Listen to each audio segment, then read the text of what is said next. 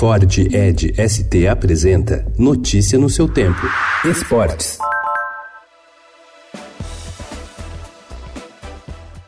A seleção brasileira masculina de basquete lutou quanto pôde, encarou os Estados Unidos de igual para igual até metade do terceiro período, mas não resistiu à força dos norte-americanos, que ontem venceram por 89 a 73 pela rodada final da segunda fase do Mundial da China. O resultado eliminou o Brasil do torneio e acabou com as chances de classificação direta aos Jogos de Tóquio em 2020.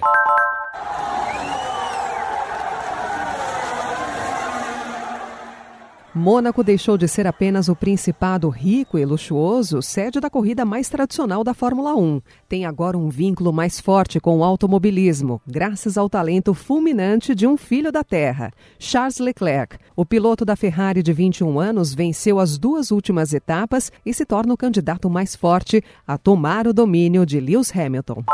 Quando ao viver de imponente, no gramado em que a luta o aguarda.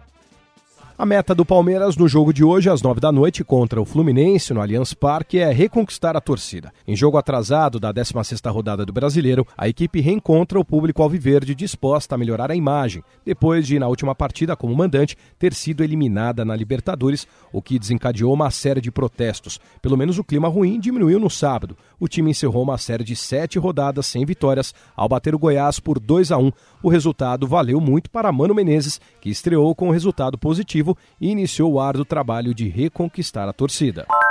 O técnico Tite espera por um amistoso intenso diante do Peru em Los Angeles. A partida está marcada para meia-noite. Na visão do treinador, a recente final da Copa América, vencida pela seleção brasileira no início de julho, pode tornar o jogo mais disputado do que o normal. Ele admitiu que deverá alterar a equipe em todos os setores. Notícia no seu tempo. É um oferecimento de Ford Edge ST, o SUV que coloca performance na sua rotina até na hora de você se informar.